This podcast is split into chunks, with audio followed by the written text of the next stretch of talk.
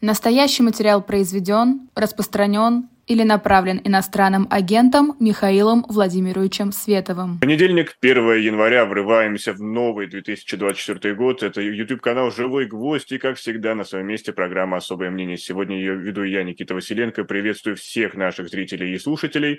И со своим особым мнением сегодня у нас выступит политик Михаил Светов. Михаил, здравствуйте и, конечно, с Новым годом. Да, Никита, слушатели «Живого гвоздя», с Новым годом, с новым счастьем. Желаю, чтобы в 2024 году э, у вас в жизни все получилось, и вообще, чтобы мечты сбывались, и хорошие в первую очередь. Ну, Михаил, поделитесь секретом, как вы его отмечали? Смотрели ли обращение президента Российской Федерации, например? Нет, обращение президента я не смотрел, потому что, ну, в общем, все понимали, что он скажет. Э, наверное, бросилось в глаза только то, что он не упомянул Белгород, но, по всей видимости, потому что а, обращение было записано еще до того, как события там а, произошли. Встречал э, с любимым человеком, в... посмотрел на фейерверки. Я сейчас живу в Рио-де-Жанейро. Рио-де-Жанейро знаменит своими новогодними фейерверками. В общем, получил удовольствие и постарался немножко вот на один день хотя бы на одну ночь отключиться от э, новостного потока, в котором я просто утопаю все остальное время. Ну вот э, вы тоже все-таки выпустили свое обращение к своей аудитории, к своим сторонникам, и оно было стилизовано под обращение президента Российской Федерации. Значит ли это, что вы не скрываете своих амбиций?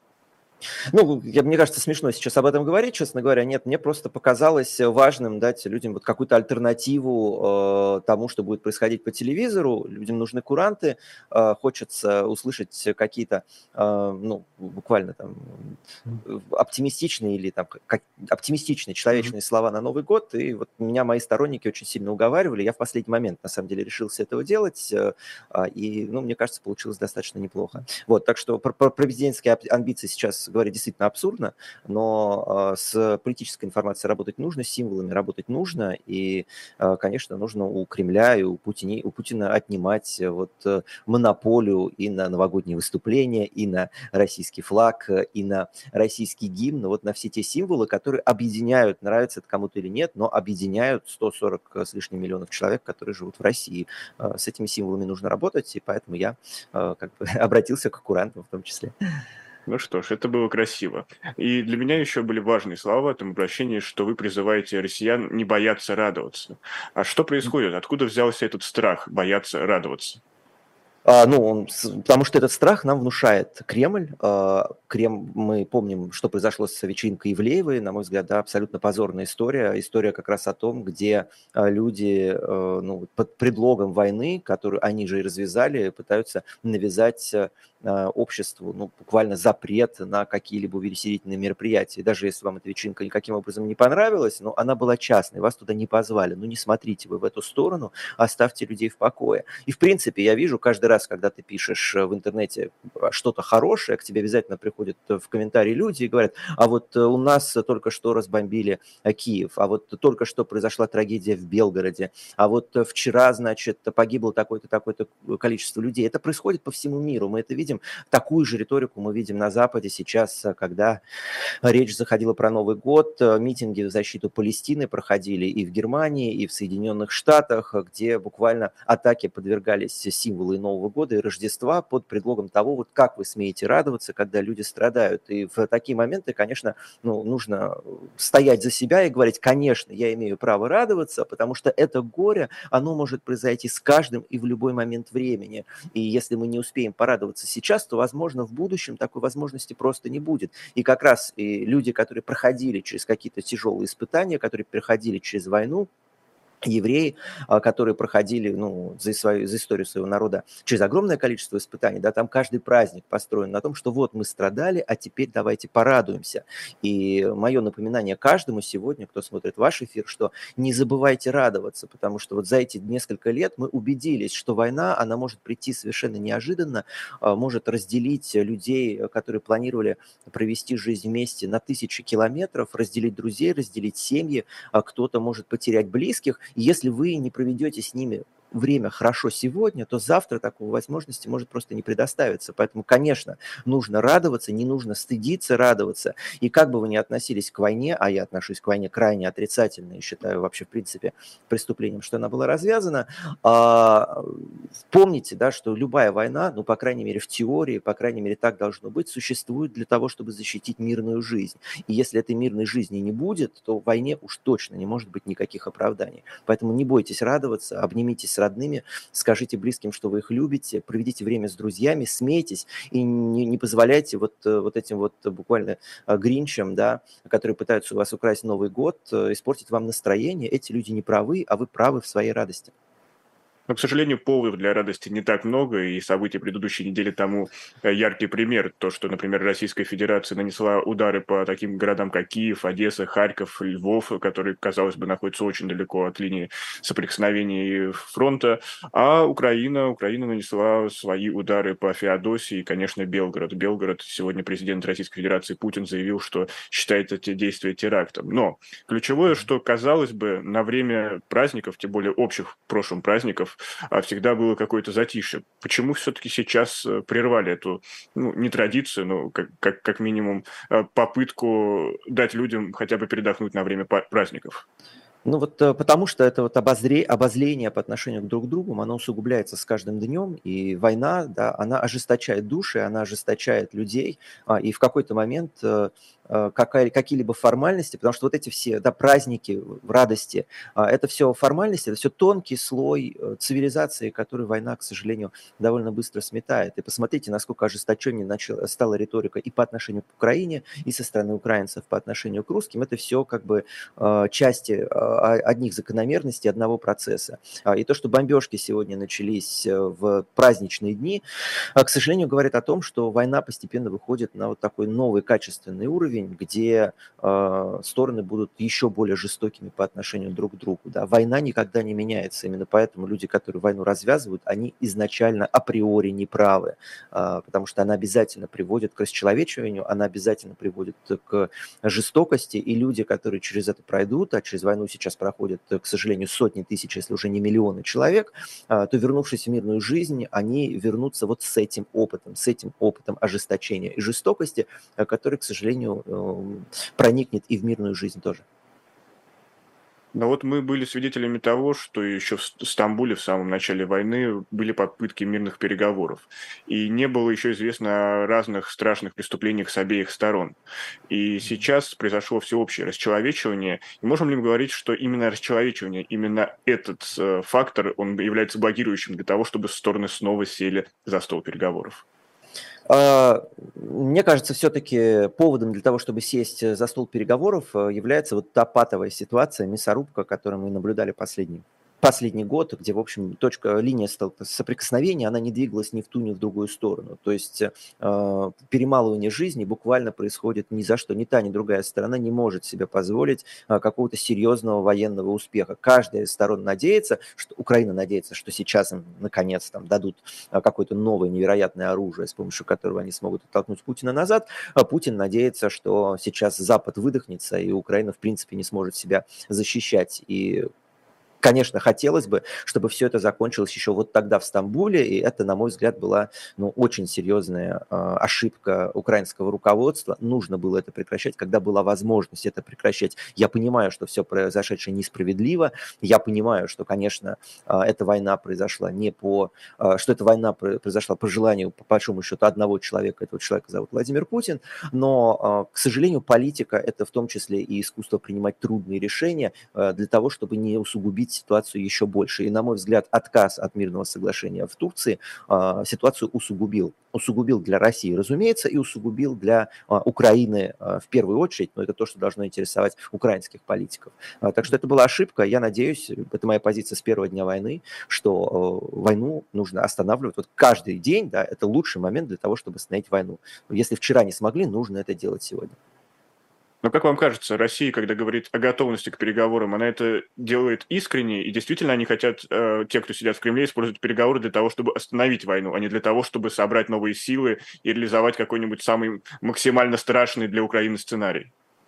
Ну, а, нет ощущения, что у режима Путина есть какой-то новый невероятный мобилизационный ресурс, которым они смогут воспользоваться, если дать им а, передышку, потому что мы понимаем, что эти санкции, которые введены против путинского режима, они надолго, а, и сам факт перемирия не гарантирует того, что они будут сняты, потому что перемирие будет заключаться с Украиной, а снятие санкций – это вопрос, который решают принципиально другие страны. Поэтому нет, мне все-таки так не кажется, по крайней мере, мне не хочется в это верить, но если говорить о желании переговоров, то нет, режим, режим Путина и вообще военное руководство, они, конечно, не хотят никакого мира, они хотят победы.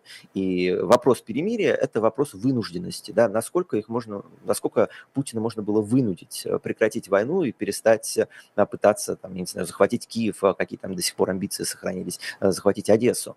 А, и, на мой взгляд, да, вот тогда в Стамбуле режим Путина был наиболее испуган, наиболее не уверен в своем будущем. Сейчас есть ощущение, ощущение, что а, гораздо крепче а, и российская армия стоит на ногах, и режим Путина стоит на ногах. Он поборолся со внутренними врагами, окончательно их зачистил, а, добился какой-то субординации от военных частей. Мы помним, да, как была разрешена, как был разрешен конфликт с Пригожиным.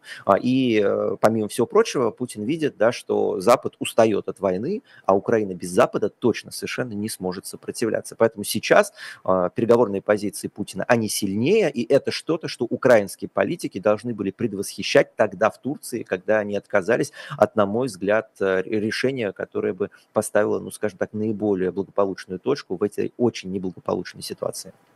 А вот почему я задал предыдущий вопрос. У меня, как и у многих россиян, есть друзья на территории Украины, которые Конечно. там родились и много лет э, живут. И, естественно, они видят все происходящее через призму восприятия украинца. Они видят э, и патовую ситуацию на фронте, они видят порой даже неэффективные действия властей, критикуют за коррупцию то же самое. Но при этом все как один говорят, что они не верят России, не верят Путину, и что никакого мира на данном этапе невозможно, потому что России нужен мир только для того, чтобы полностью оттяпать Украину.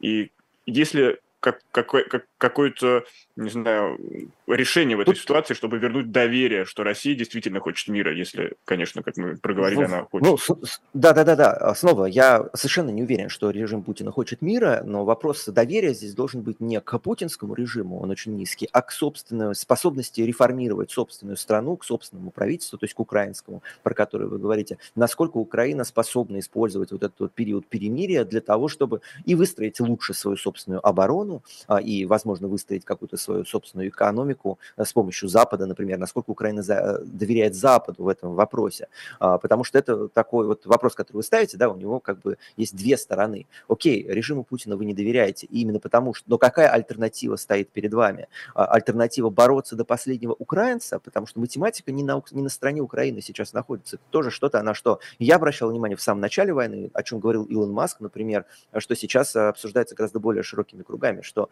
ну, просто демография не на стороне Украины, а, и если воевать до последнего Ивана и последнего Тараса, то Тарасы закончится гораздо раньше. Это тоже что-то, да, что а, украинское руководство политическое, оно должно учитывать вот в своих, скажем так, э, дипломатических э, отношениях с Россией. Поэтому, окей, не нужно, для того, чтобы заключить перемирие, не нужно доверять Владимиру Путину. Нужно доверять собственному руководству и, соответственно, гарантиям Запада относительно того, насколько они готовы помочь поствоенной Украине. А, и, на мой взгляд, да, вот если бы я не являюсь ни в коем случае украинским политиком, но если бы я оказался в такой ситуации, я, соответственно, бы сделал все для того, чтобы прекратить гибель собственного населения, а, для того, чтобы выстроить эффективную линию обороны. Это, кстати, то, что Финляндия сделала во время финской войны войны. А, рассчитывала ли Финляндия тогда вернуть территории? Нет, не рассчитывала, но она понимала, что в лобовом столкновении с Советским Союзом, ну, в общем, в какой-то момент Советский Союз их перемолит, э, если, э, если на мирные переговоры не пойти. А, и Финляндия вышла, в общем,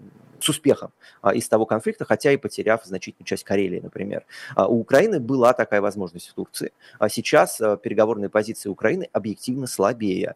И вопрос, которым должно заниматься, задаваться и украинское общество, и украинское Э, руководство политическое, это а не будут ли эти переговорные позиции еще слабее через год, а потом еще слабее через год.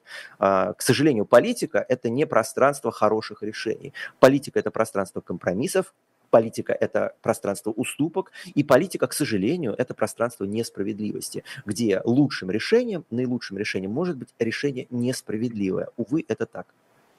Нас, возможно, даже справедливо упрекают, что мы сейчас говорим в основном об Украине. Действительно, давайте вернемся к России, к нашей родной стране. Я напомню, это особое мнение политика Михаила Светова, и призываю поддержать вас эту трансляцию лайками. И, например, можете также подписаться на ресурсы Михаила Светова, а, если вам интересен наш сегодняшний собеседник.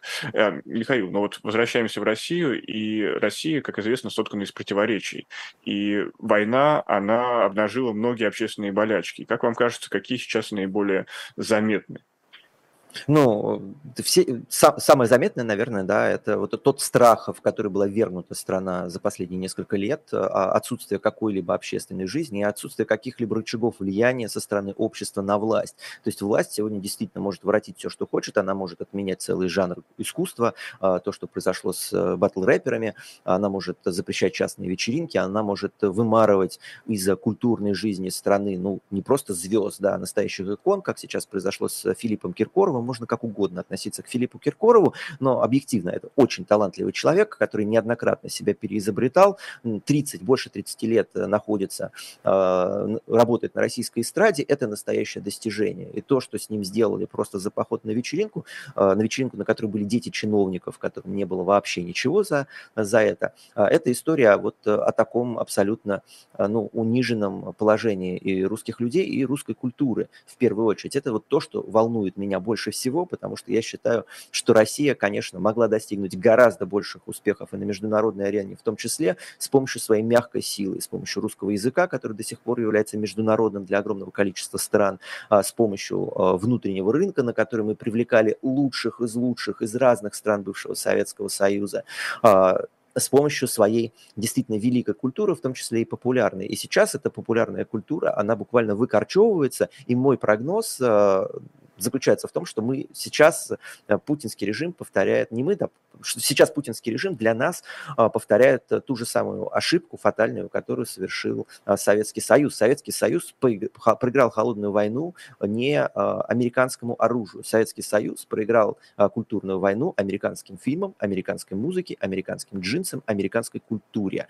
Что-то, что, казалось, Россия вот только-только научилась производить и сейчас уничтожает у себя на корню. К чему это приведет? К тому, что через поколение, через 10 лет молодежь будет смотреть на Запад с завистью, на Запад смотреть с интересом, потому что там свобода творчества, там свобода э, культура, э, культуры и высказывания, там будет происходить что-то модное и интересное. А в России, в России будет казенное искусство, э, которое не способно ни вдохновлять, ни, не, не будоражить умы, и проиграет в итоге. Да? То есть Владимир Путин очень много бомб подложил под а, российское общество, которые, к сожалению, вот будут постепенно, постепенно его подрывать изнутри.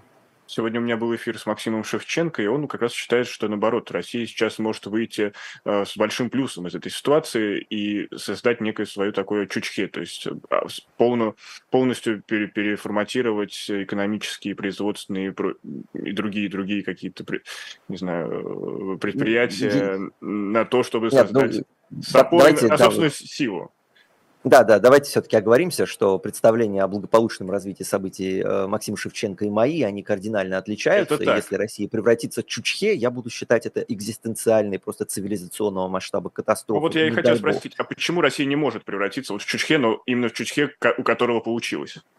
А, ну, у Чучхе вообще-то все получилось. Просто чучхе, чучхеизация, что такое чучхеизация? Это когда национальные интересы, общественные интересы подменяются, полностью подменяются интересами правящего класса. Потому что что такое Чучхе? Когда мы говорим Северная Корея, мы что говорим про северокорейский народ? Нет, мы говорим про семью Кимов, его генералов, а, какую-то верхушку номенклатуры, которые полностью контролируют а, территорию, которую полностью контролируют людей, которые на них живут, и обращаются с ним буквально как с котом, с людьми обращаются как с котом. Поэтому а, в России, мне кажется, слава богу, вот именно такой э, экстремальной версии э, закрепощения все-таки произойти не может, просто в силу там географических причин, в силу каких-то исторических, культурных причин, но то, что может стать гораздо хуже, чем сейчас, в это я верю э, с легкостью, и мы скорее переживем такой э, формат э, культурной революции, да, наполовину китайской, наполовину э, иранской. Вот в это поверить гораздо проще, и это тоже, конечно, трагичный, э, это будет трагичное развитие событий, потому что иранская э, культурная революция и китайская культурная революция уничтожили культуры и Ирана, и Китая, соответственно, сделали их неинтересными, сделали их бедными, оторвали абсолютно от корней. Не дай бог это опять произойдет в России. Ну что ж, не дай бог, сразу вспоминается известное издание которая выходила под выборы 96 -го года. Да, которая подложила, да, бомбы подо все вообще. Да, но это отдельный истори- можно... исторический отдельно. разговор. Но, например, Владимир Путин в своем обращении новогоднем заявил, что Россия как никогда едина, единственная наша сила. Ну, это такие слова, которые мы из года в год слышим. Но действительно, можно мы говорить, что сейчас у нас как никогда э, вокруг президента сплочено общество? Ну, я бы не сказал сплочено, она парализована скорее. Э, если считать паралич единением, то, наверное, а, наверное, действительно такого паралича в российского общества еще не было. Парализовано, общество парализовано страхом. Владимир Путин, да, как э, а, удав КА, вот, парализовав э, российское общество, сейчас пытается сделать вид, что это, что молчание – знак согласия. Но это, разумеется, не так, но а, из этого не следует, да, из того, что общество не согласно, что оно способно как-то заявить это свое несогласие, потому что, еще раз повторяю, да, паралич страхом, он абсолютно реален сейчас. Сейчас действительно паралич страха реальный, и мы это наблюдаем, а, но все же, все же есть и другие наблюдения, что например, регионы по-прежнему смотрят на Москву с завистью, потому что Москва а, лишена так называемого, ну, некоторые сообщают, что есть якобы мобилизационный план, и Москва, например, отправляет э, на фронт людей за счет регионов. И нет ли вот здесь mm-hmm. вот какого-то, э, как сказать, усиление конфликта Москва и прочая Россия? То есть не происходит ли поляризация нашего общества по таким, например, направлениям? Э, ну, а, она, возможно, происходит. Другое дело, а, какие инструменты есть у регионов для того, чтобы это недовольство свое э, выразить. Мне кажется, таких инструментов нет, э, и ситуация с привилегированным положением Москвы, она возникла не вчера, она существовала еще в советское время. Мы помним все эти колбасные маршруты, да, когда люди в Москву приезжали за продуктами, потому что во всей остальной стране их просто не было. А, так что это не что-то новое.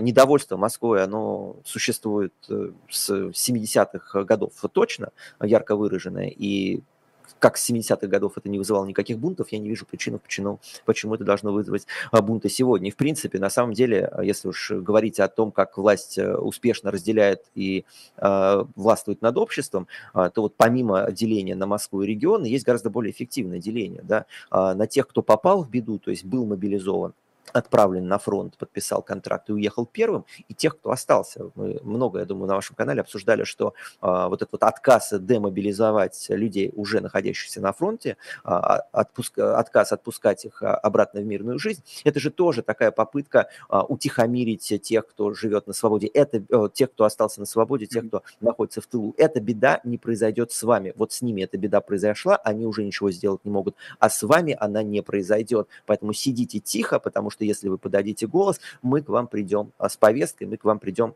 а, с а, мобилизационным актом. И, собственно, мобилизации Кремль вполне себе эффективно угрожает любому, кто выступит против мобилизации. Это же тоже такой интересный политический инструмент. Если ты поднимаешь голос, если ты высказываешь недовольство, ты будешь мобилизован, где бы ты ни находился. И это ставит человека буквально в дилемму заключенного, да, где подать голос, значит, поставить себя под удар, а отмолчаться, значит, получить возможность, ну, по крайней мере, под случайную раздачу шанс попасть меньше. Вот так это работает. В своем обращении, новогоднем обращении, вы как раз в том числе и сделали несколько слов в адрес тех, кто сейчас находится на фронте. Это довольно редкая позиция для публичного политика, придерживающегося оппозиционных взглядов. Почему вы это сделали? А, потому что я искренне считаю, что люди, которые а, были мобилизованы на войну, являются жертвами войны. И мне удивительно, что сегодня это приходится объяснять людям, которые со мной бок о бок еще несколько лет назад выходили на митинги под лозунгами о том, что призыв – это рабство. Да, призывное рабство – это не лозунг, который я выдумал в 2023 году. Нет, это а, лозунг, который объединял оппозицию совсем недавно. И мне непонятно, я просто не могу себе этого объяснить, как так вышло, что люди, которые это понимали в мирное время, когда в результате призывного рабства, но люди все-таки погибали гораздо реже и перестали это понимать сегодня, когда, ну, буквально уже сколько, сотни тысяч человек были брошены и погибли на этой войне. Поэтому мобилизованные, находящиеся сегодня на войне, их нужно воспринимать как жертв войны. Они не хотели туда ехать. Это не их добровольное решение. А их туда буквально угнали, как угоняли раньше крестьян, как угоняли рабов. А, и как вообще можно этих людей в чем-то обвинять? Этих людей нужно Ну вот вам оппоненты и... скажут, что они заключили контракты, что они получают за это деньги, что они стоят на довольствие, они сделали это все сознательно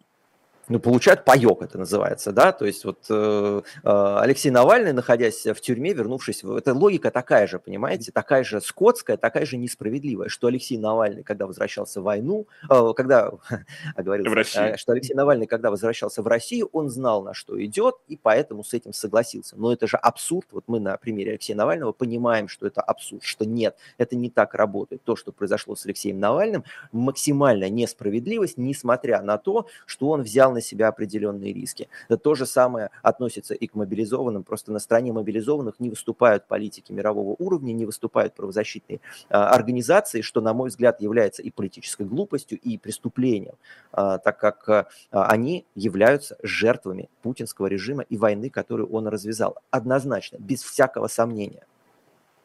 Но вы, как либертарианская партия, что можете предпринять, чтобы как-то, не знаю, это исправить в общественном сознании? В общественном ну, сознании, я имею в виду, э, оппозиционно настроенных людей. А, ну, здесь я как раз, мне кажется, достигаю достаточно неплохих успехов. А, Еще когда война началась, я поставил перед собой несколько задач, которые мы довольно неплохо решили. Я э, постарался, поставил перед собой задачу убедить общественное мнение, что оппозиция должна быть национальной. И я прямо вижу, как в результате нашей работы, тяжелой, мы два года этим занимались, э, риторика, в том числе либеральных политиков, меняется. Они уже боятся кичиться тем, что вот Анна Ведута подписывала снаряды, снаряды ВСУ, да, отправляла на них деньги, чтобы поставить поставить там свой а, автограф. Это становится чем-то стыдным. Это было что-то, чем гордились еще год назад. И это результат вот моей непрерывной работы, то, что я вбил, и мое СМИ, а мы били в эту точку непрерывно, когда замечали такие вещи. Посмотрите, как срезонировала история с Петей Верзиловым, которую тоже мы подсветили после интервью с Дудем, а, когда выяснилось, что одно из главных, самых громких антивоенных СМИ в России издает, господи боже мой, боец ВСУ, как это может быть вообще?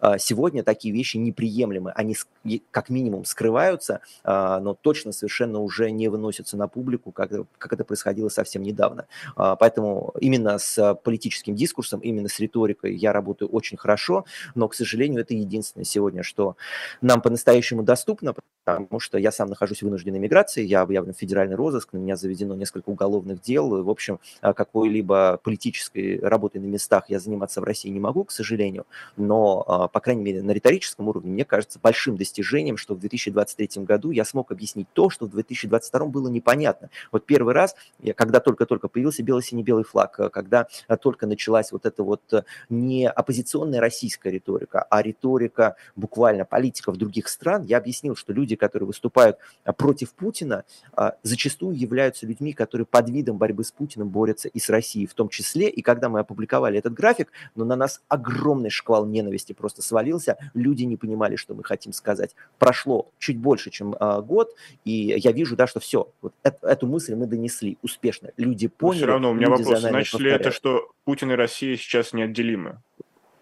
Нет, наоборот, их нужно отделять. Я, и я понимаю, да, но все равно в массовом сознании это остается так а, ну, в массовом сознании это остается так, потому что в руках Путина остается огромное количество рычагов власти, и потому что антивоенным движением были совершены вот эти вот фатальные ошибки. И, кстати, руководством Украины тоже были совершены эти фатальные ошибки, где они очень помогли а, путинской пропаганде, когда начали говорить о коллективной ответственности граждан России, когда они начали говорить, а, собственно, отказались проводить разницу да, между людьми, которые были мобилизованы, и людьми, которые развязали войну. Все это были фатальные-фатальные ошибки и Путин победил, вот за последние два года добился таких успехов благодаря помощи, а, в том числе украинской номенклатуры. И если говорить а, украинских политиков, если говорить там, вот что можно было сделать иначе, что точно совершенно а, могло изменить ход войны, то сейчас я сформулирую, чтобы это у вас в эфире корректно прозвучало.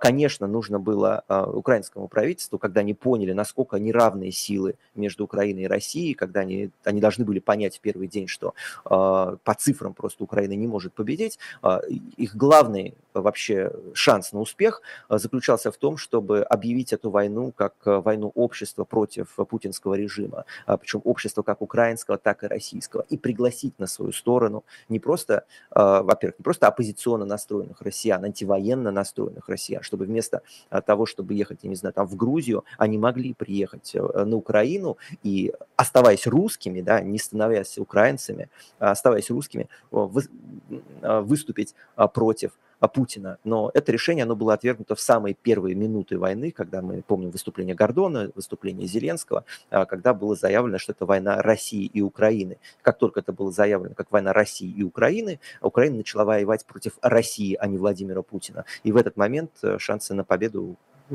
в этом конфликте э, просто рухнули. Ну вот сейчас появился Арестович в новом своем амплуа, как, наоборот, как сказать, примиритель, миротворец, и да. более того, самый э, большой российский оппозиционер, потому что он буквально на разных форумах э, пальчиком показывает, ребята, вам пора вместе собираться, давайте делайте что-нибудь, если хотите. Вот, вот. вот а что, да, в, да, чем, да. в чем секрет этого феномена Арестовича нового?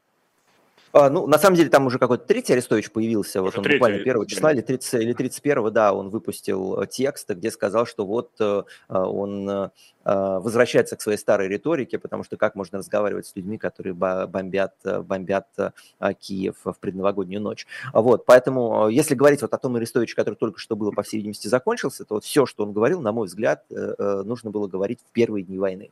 А, и тот случай, когда хорошо яичко к Христову дню. Сейчас, к сожалению, уже поздно. Это правильные слова были, на мой взгляд, вот, предыдущий, по крайней мере, этап Арестовича, он был абсолютно верный. А, но а, уже поздно, в этот момент э, уже было поздно в протягивать эту руку, потому что война уже была заявлена как война Украины и России, а не как война против путинского режима. Хорошо, есть ли какие-то другие факторы, которые могут повлиять? Например, в 2024 году нас ждут, если я не ошибаюсь, выборы в Европарламент и выборы президента Соединенных Штатов Америки. А здесь что? Да, с Трампом... ни то, ни другой, ни то, ни другой не, не сулит ничего хорошего Украине. Вот э, как в чем дело. А, Украине понятно, а, а России? Ну, режиму Путина, да, режим Путина выжидает, потому что он может снять большое количество сливок э, из американских выборов а, и, на самом деле, с европейских выборов, потому что... А может ли он Украина... на них прямо повлиять? Может быть, через фронт, через информационные вбросы, через еще что-то? Может Не, ну, он на них... там взять игру он... на себя? Э, он не может взять игру на себя, нет. Разговоры о том, что Путин какой-то демиург, который выбирает западных политиков, всегда были абсурдные, э, но косвенно, конечно, он на выборы влияет тем, что а, повышаются цены на энергоносители, э, европейская экономика, она сейчас теряет большое количество процентов не просто своего роста, а в принципе своего размера, это все сказывается на настроениях европейского электората. Эти, такими моментами Путин, конечно, манипулирует, всегда пытался это делать, но прямого влияния на западные выборы, ну что вы влияния не может. Ну, например, а, мы можем говорить, что идет сейчас, сейчас идет э, война Израиля с организацией Хамас, которая контролирует сектор газа. И это, опять же, сказывается на восприятии э, тех или иных сторонников Израиля, в том числе и в Европе. И как эта война, другая война, может повлиять на нашу войну. А, ну, уже повлияло, потому что внимание Запада и внимание Соединенных Штатов, оно стало рассеянным, потому что следить за двумя конфликтами сложнее, чем за одним, а, сложнее выделять деньги и Израилю, и Украине, чем просто Израилю либо Украине. А, это то, на что Путин сделал ставку в самом начале. Я у вас появлялся в эфирах в 2022 году, в начале войны, господи, да-да-да, в 2022 в начале войны, и прямым текстом говорил, что ожидание Путина – это возникновение новых новых конфликтов, э, либо в Израиле, а, либо в Китае. Это то, что в первую очередь все ждали, чего пока еще не произошло. Хотя Си Цзиньпин сказал, что э, в ближайшие годы собирается э, объединить Китай, имея в виду, что захватит Тайвань. Это с самого начала был расчет Путина. И время, к сожалению, да, играет ему на руку, потому что, да, эти конфликты, они будут возникать. Мы видим, что происходит не только в Израиле, мы видим напряжение, которое происходит в Индии, между Индией и Пакистаном, усугубляющееся сегодня, об этом очень мало пишут, но это происходит. Мы видим, что происходит в Йемене, а, и по мере того, как эти конфликты будут нарывать, э, Владимир Путин будет себя все более и более уверенно чувствовать на этой войне.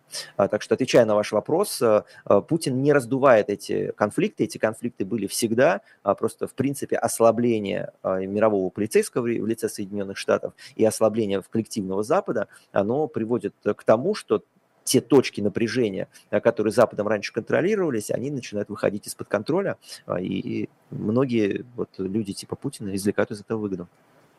Знаете, вот эта серия вопросов по международной повестке, которая у меня сейчас была, она была связана с тем, чтобы дать какую-то возможность нашей аудитории увидеть лучик света в этом царстве мрака, что, может быть, хоть как, какая-то третья сила сможет повлиять на ситуацию, ну, если не в России, то в России мы никому не отдадим, а хотя бы на российско-украинском фронте.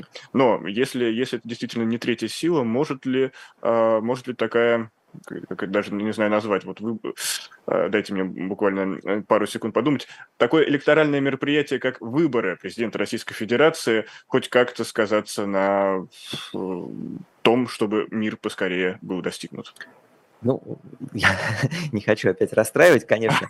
А, если не произойдет какой-то фатальной ошибки со стороны Кремля, а Кремль, мне кажется, научился и на событиях э, Беларуси несколько годичной давности, а, то, мне кажется, на этих выборах, которые будут сейчас, каких-то сюрпризов ждать не приходится. Мы видели, что уже на наших глазах сняли Дунцову, а, мы видим, что каждый кандидат от э, системной партии, который выдвигается, типа Харитонова, прямым текстом заявляет о том, что не рассчитывает и не хочет побеждать Путина, зачем это нужно. То есть он сам себя изначально позиционирует, ни в коем случае не подумайте, что, я, а, что он ставит э, власть Путина под э, вопрос. А, и даже Григорий Явлинский, вот это, конечно, самая фантастическая и на самом деле стыдная, конечно, история. Человек, который много лет а, заявлял о том, что, ой, знаете, вот все остальные мешают Григорию Явлинскому избираться в, на пост президента, то ему Навальный мешал, то ему еще кто-то мешал. Вот сейчас у него был настоящий уникальный шанс действительно стать единым кандидатом на президентских выборах от антивоенного военного движения не захотел делать, даже не выдвинулся, а, что, на мой взгляд, да, ну, очень красноречиво показывает все, подчеркивает все, чем Явлинский занимался последние годы. То есть даже если можно там говорить, что в каких-то вопросах он был прав, а, какие-то комментарии относительно войны на Украине, а, которые он оставлял в 2022 году, наверное, были верными, да, но вот именно как политик, именно как человек, э, как, который должен бороться за власть, он это всю жизнь делать отказывался и работал исключительно в интересах путинского режима, чем это подтвердил сегодня, не выдвинувшись на выборы вот в это, на этих выборах точно совершенно у него был шанс объединить всех недовольных вокруг себя, не захотел. Ну, знаете, я, наверное, тут отчасти соглашусь э, с соратником Явлинского. Максим Круглов, э, лидер фракции в Московской городской думе «Яблоко», сказал, что э, в нынешних правилах электоральных все, что может получить Явлинский, это энное количество процентов, там 2, 3, 4, я не помню, какую он цифру назвал, это дискредитирует антивоенное движение. То есть просто люди увидят, что позицию против войны поддерживают ничтожное количество людей, людей, про процент вообще будет э, ужас, ужас, ужас, ужасно мал.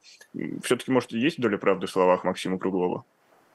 А, я не согласен. Мне кажется, что как раз недовольство растет, и если э, Явлинский не готов стать катализатором или аккумулятором этого недовольства, то ну, что как бы этот человек в принципе делает в политике. И прямо скажем, низкие проценты, которые он собирал на предыдущих выборах, его совершенно не смущали. Мы помним те же самые 2-3%, которые он набрал на прошлом выборном цикле.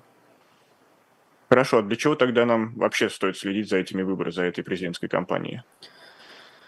Надеяться на авось, а, надеяться на то, что какой-то прилетит какой-то черный лебедь, случится чудо, и, может быть, а,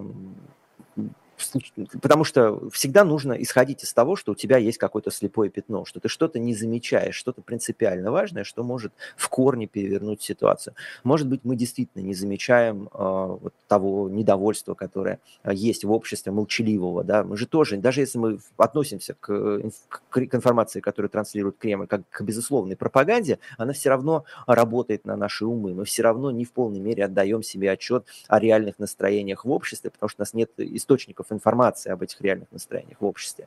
А, и вдруг окажется, да, что э, люди настолько устали от Путина, что они решат проголосовать да хоть за Харитонова, который этой власти не хочет. И если то какой-нибудь Харитонов наберет там да хотя бы 20% условно, да, а это уже будет какое-то событие, ну, достаточно тектонического масштаба. Поэтому следить стоит. Всегда всех призывал ходить на выборы без каких-то особых надежд, без э, не сильно свое время в это инвестировать, но на выборы ходить обязательно. Во-первых, как на могилу любимого человека, а во-вторых, вот поучаствовать в этом а, бессознательно. Может быть, действительно а, какие-то процессы подводные происходят, которые мы не замечаем. Поэтому на выборы сходить обязательно, но без какого-либо оптимизма.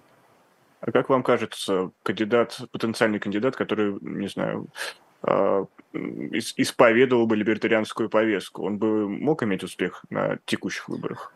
Успех бы, конечно, мог иметь. А, более того, как либертарианские идеи, они абсолютно естественны российскому обществу. Другое дело, что для этого а, должна быть конкурентная политическая среда, потому что э, должна быть возможность в выборах участвовать, должна быть возможность заниматься агитацией. Ничего этого сегодня в России нет. Так что э, сейчас говорить о победе либертарианцев абсурдно. Но как только такое окно возможности откроется, э, у либертарианцев огромный шанс, конечно. А почему вы так уверены, что это было бы естественно, либертарианская идеология для российского общества? Потому что, мне кажется, у нас э, главная идеология – это язык силы, разве нет? Нет, это, ну... Э, э, я, я, не, я не хочу смотреть сверху вниз, но вот мне просто кажется, я понимаю, нет, что нет, нет, тут ты прав, все так и работает у нас. Это работает, во-первых, сейчас так. Во-вторых, либертарианцы никогда не отказывались от силы. Да? Мы выступаем против агрессии, но, конечно, для того, чтобы победить, либертарианцы должны быть сильными. И задача либертарианцев, политическая, которую мы решаем, и которую Хавьер Милей сейчас решает в Аргентине, это наладить такой баланс сил, чтобы государство больше никогда не могло подавить общество, чтобы общество всегда могло постоять стоять за себя. А, так что как, вопрос силы, он совершенно корректен, адекватен. Это что-то, это более того, это движущая сила вообще, прошу прощения за тавтологию, а, тех а, вопросов, которые либертарианцы пытаются решить. Хорошо, да, а что вы вкладываете в понятие силы для распространения либертарианской идеи? Не для распространения, для ее защиты. То есть, ну, хорошо, для ее защиты. Случае, да, ну, в случае прихода к власти, как, например, мы наблюдали сейчас на примере Хавьера Милея, а, задача номер один – это лишить политический класс, в том числе себя, каких-либо государственных привилегий, каких-либо а, инструментов, а, ну, позволяющих подавлять общество. И это то, что Хавьер сейчас прямым текстом, текстом делает, да, то есть уменьшение ну, не, он класса. все-таки говорит, но дает какие-то шаги назад, делает шаги назад. Например, отказался от он... распустить ЦБ. Да, ну, естественно, да, политика, разумеется, ты э, взвешиваешь. Это не только пространство желаемого, это еще и пространство возможного, и не все, а, про, не все реформы, которые ты хочешь провести, ты можешь провести в данной конкретной исторической точке. Но движение происходит в абсолютно правильном направлении. Хавьер Милей заявил о том, что он а, уже внес законопроект, но еще не был принят, о гражданском оружии. Это тоже очень важный шаг к тому, чтобы сделать общество, усилить общество по отношению и к государству, и к тем угрозам, которые, с которым общество сталкивается, где э, человек возвращается, восстанавливается его право на самооборону и на оборону своего имущества. Это просто ну, вот фундаментальная такая задача, которую либертарианцы должны решить, и мне приятно видеть, что Хавьер именно эту задачу сейчас пытается решить в первую очередь, потому что однажды ее решив, решается огромное количество других социальных бед, которые кажутся неразрешимыми. Самое очевидное, да, это и а, уличные погромы, а, это и а, расцвет преступности. Например, я живу сейчас в Рио-де-Жанейро, один из самых криминальных городов в мире. Почему он криминальный? Потому что оружие есть у бандитов, потому что законодательство построено таким образом, что если а, этот, а, что когда преступник совершает преступление, его практически невозможно за это преступление наказать. Здесь бандитизм, например, весь молодежный, то есть люди до 18 лет а, совершают самые кровавые, самые страшные преступления. А почему их совершают? Потому что их невозможно по закону посадить, а людям, против которых эти преступления совершаются, они лишены возможности каким-либо образом себя оборонять. А, в Аргентине в значительной степени существует такая проблема, в меньше, чем в Бразилии, но в значительной. И Хавьер пытается ее решить сегодня. А, это вот путь в правильном направлении. И это вещь, которая инстинктивно понятна любому человеку в России, что, конечно, а, жертва агрессии, человек, который защищает себя, свое здоровье, свой дом, свое имущество, должен должен быть э, со стороны законодательства, его право на оборону должно быть защищено, а, чтобы у него было пространство и возможность защищать себя а, от какого-то нападения. Сегодня люди в России а, этой возможности лишены. И там можно бесконечно перебирать вещи, которые необходимо сделать, но основная из них, которая объединяет все либертарианские реформы, это усиление общества по отношению к государству, то есть реформирование государства таким образом, чтобы завтра на следующем выборном цикле, когда к власти придет какой-то другой политик, он оказался, рычаги власти, рычаги закрепощения оказались вне его досягаемости. Это задача, которую решают либертарианцы, и в России ее объяснять очень просто, потому что в России общество от государства не, видели, не видело ничего хорошего. Любой русский человек понимает, что государство представляет для него угрозу, что государство мешает ему жить. Все, что русские люди хотят, это чтобы государство оставило их в покое. А, и как только какая-то соревновательность политическая а, в российскую жизнь вернется, э, все эти настроения, они очень сильно срезонируют в обществе.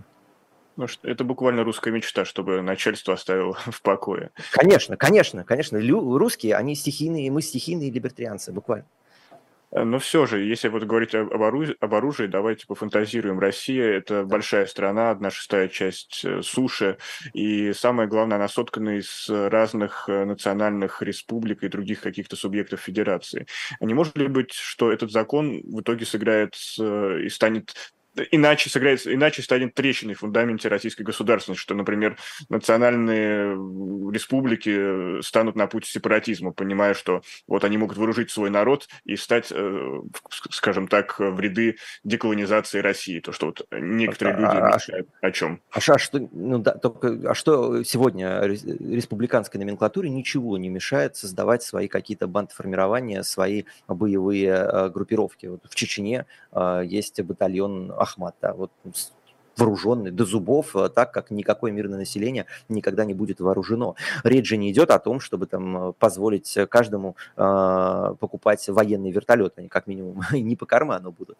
А, нет, речь идет о том, чтобы вооружить человека против в том числе региональной элиты, э, вооружить э, индивида против э, политического класса. Это самое важное. И против погромщиков, разумеется. Потому что у бандитов оружие будет всегда. А, и мы это наблюдаем в любом обществе, в, в любой стране. А, в России достать огнестрел очень легко. Воспользоваться огнестрелом для совершения преступления элементарно. Это задача, которая решается любым человеком ну, где-то за 24 часа. Вот точно так же, как в России легко достать наркотики, вы заходите в какой-нибудь Darknet, а, заходите на рынок, э, который там а, работает, и вы получаете информацию, где находится закладка, условно говоря. А вот точно так же работает рынок оружия сегодня. Оружие достать элементарно, им невозможно воспользоваться для э, самообороны, им легко воспользоваться для преступления, им невозможно воспользоваться для обороны, потому что если вы воспользуетесь э, для обороны, к вам придет государство и посадит вас на долгий-долгий долгий срок за это.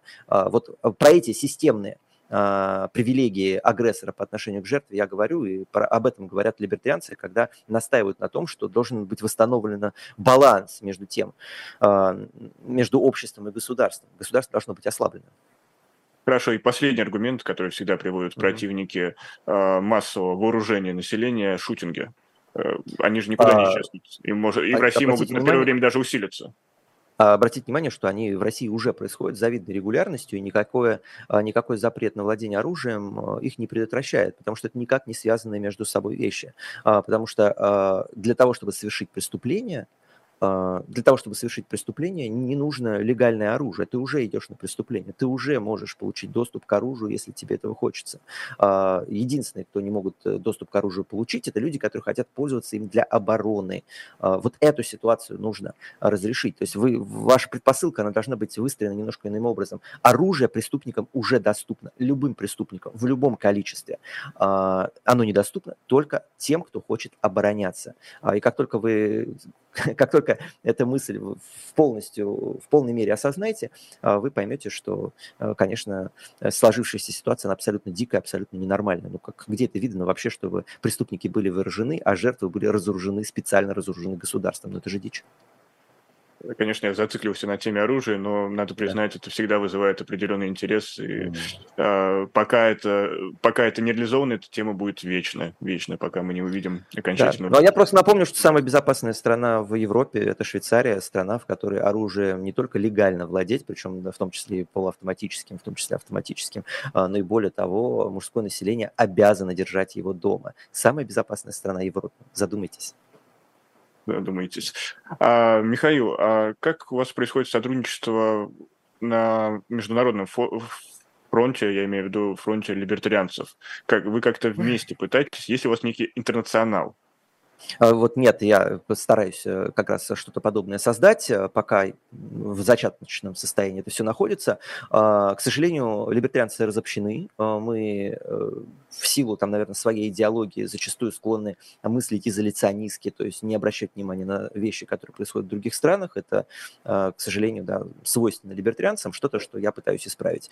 И я надеюсь, что как раз вот успех Хавьера Милея, про которого весь мир узнал, и либертарианцы в том числе узнали, узнали, в общем, в последний момент. Если вы как-то пристально, специально не интересовались аргентинской политикой, вы не знали о существовании Хавьера Милея. Более того, если там полгода назад вы сказали бы, что в Аргентине к власти может прийти либертарианец, ну, вас бы подняли насмех и в Соединенных Штатах, и в России, и во Франции, и в какой угодно другой стране, причем подняли насмех бы сами либертарианцы. Но э, мы видели, ну, как бы сейчас, после того, как он уже стал президентом, а, победил с разгромным 15% отрывом своего э, кандидата, э, своего оппонента на выборах, это повод вообще задуматься, ребята, насколько мы не понимаем, что происходит в мире, насколько мы плохо разговариваем друг с другом. А, поэтому либер, э, либертарианского интернационала пока нет, его, конечно, необходимо создавать, э, так как поодиночке э, побед типа тех, которые произошла в Аргентине, будет гораздо меньше. Это очень хорошо понимают левые, поэтому у них такое а, успешное политическое движение. А, либертарианцам этому предстоит научиться, но я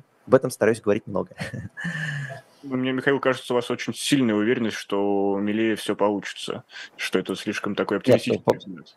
Э, я не говорю, что у него все получится, но кое-что у него уже получилось. Он уже стал президентом. А дальше, конечно, пространство неизведанности э, определенное наступает. Мы не знаем, насколько компетентным политиком он э, окажется, потому что избираться а, и побеждать на выборах и, соответственно, быть президентом, это требует совсем разных качеств от человека. А, я смотрю на происходящее в Аргентине с таким тревожным оптимизмом и надеюсь, что у него все получится. Ну, прямо скажем, сделать хуже в Аргентине будет невозможно, потому что Аргентина с годовым с годовой инфляцией 150% э, уже находилась в руинах. Вопрос, насколько успешной реформы ему удастся. Мне хочется верить, что успешной. Слежу, наблюдаю, как бы буду вас держать в курсе. А хотелось бы вам примкнуть к его команде? Ну, Если такая сейчас... возможность может быть. Нет, ну такой возможности нет, потому что я просто не понимаю аргентинских проблем. Политика, она все-таки имеет э, региональный э, фон, очень значим э, для политика. Я не говорю на испанском, я не понимаю аргентинской политики, поэтому просто наблюдаю со стороны. Я обязательно съезжу в Буэнос-Айрес, посмотрю через несколько месяцев, что там будет происходить. Был в Буэнос-Айресе в прошлом году уже. Пока буду наблюдать как бы сторонне, но буду разговаривать. Сейчас Хавьер Милей, конечно, является символом для всех либертарианцев в мире. Хорошо, пока либертарианского интернационала нет, но кто для вас сейчас союзник в политике? И я имею в виду, скорее всего, это применительно к России. А, да, я готов, э, всегда был готов э, сотрудничать со всеми. А, другое дело, что э, когда вы говорите союзник, это не значит, что человек, который отказывается от критики по каким-то принципиальным вопросам. А, поэтому любой человек, который выступает за скорейшее окончание войны, любой человек, который желает России лучшего, а не какого-то мук развала и гражданской войны, а, вот э, люди, которые не желают России этого, они также мои союзники, я готов разговаривать, сотрудничать со всеми, но мне кажется принципиальным, что э, э, российский политик должен отстаивать, быть адвокатом России, должен отстаивать интересы России, а не бросать ее под поезд, как это делает, например, Владимир Милов. А, так что я готов сотрудничать со всеми, но не готов отказываться от каких-то своих принципиальных взглядов на то, кто такой такой российский политик. Но как долго вы можете быть российским политиком, оставаясь за рубежом? А, это справедливый вопрос. А, я не знаю, как скоро я потеряю какую-то связь с... Как, как скоро я потеряю понимание того, что происходит в России. Предполагаю, что в какой-то момент это произойдет, но меня спасает то, что помимо того, что я занимаюсь реальной политикой, комментирую какие-то реально политические моменты, я занимаюсь еще а, и э, идеологической политикой, то есть э, раз, раз, работаю над э, теоретической базой э, либертарианства, и это что-то, чем я могу заниматься в Бразилии так же эффективно, как э, занимался этим в России. Поэтому, э, если я почувствую, что я немножко отрываюсь от земли в России, я просто э, перейду полностью в лагерь вот э, доктринальный универсальной политики, разработки теории и предложения каких-то политических ответов на более универсальные вопросы. Ну что ж, мне, у меня был сегодня универсальный вопрос касательно да. вашего обращения. Очень часто к нему отсылалось, и действительно для меня это были важные слова «не бойтесь радоваться». И хочется завершить на такой все-таки мажорной ноте. А где сейчас черпать силы для того, чтобы чему-то радоваться? В друзьях, в близких, в любимых, в родных, в каких-то маленьких радостях, да, они из вашей жизни никуда не делись я не знаю э, конкретно вашей там семейной ситуации, но, конечно, позвоните родителям, позвоните близким, э, обнимите любимого человека, девушку или мужчину, я не знаю, э, в зависимости от того, кто смотрит этот эфир, да, в этом, в этом нужно черпать радость. Эта радость никуда не денется, это радость в искусстве, ее можно черпать. Я напомню, в блокадном Ленинграде не закрывались, симфо, не, не, не, не закрывались театры и не закрывались концертные площадки, потому что а, культурная жизнь, духовная жизнь, особенно в тяжелые времена, она чрезвычайно важна и помогает людям выживать. Поэтому да, черпа, не, не стесняйтесь пойти полюбоваться на красивую елку в центре вашего города. Не бойтесь э, сходить на рождественскую ярмарку, потому что где-то происходит война скоро Рождество, да, встретьте э, православное Рождество, встретьте его в кругу близких, родных, а, накройте стол, а, у вас будет счастливый, хороший вечер, вот, вот где вы должны черпать а, и оптимизм, и хорошее настроение, и радость. Это все из вашей жизни не улетучилось, и слава Богу. Давайте пользоваться моментом. А, лично я поставлю лайк э, тому, что сказал Михаил Светов, и призываю это сделать нашу аудиторию. И да, это было особое мнение политика Михаила Светова. Провел этот эфир Никита Василенко. Мы прощаемся с вами до новых встреч и берегите себя и своих близких. Всего самого доброго. Всего самого доброго. Пока.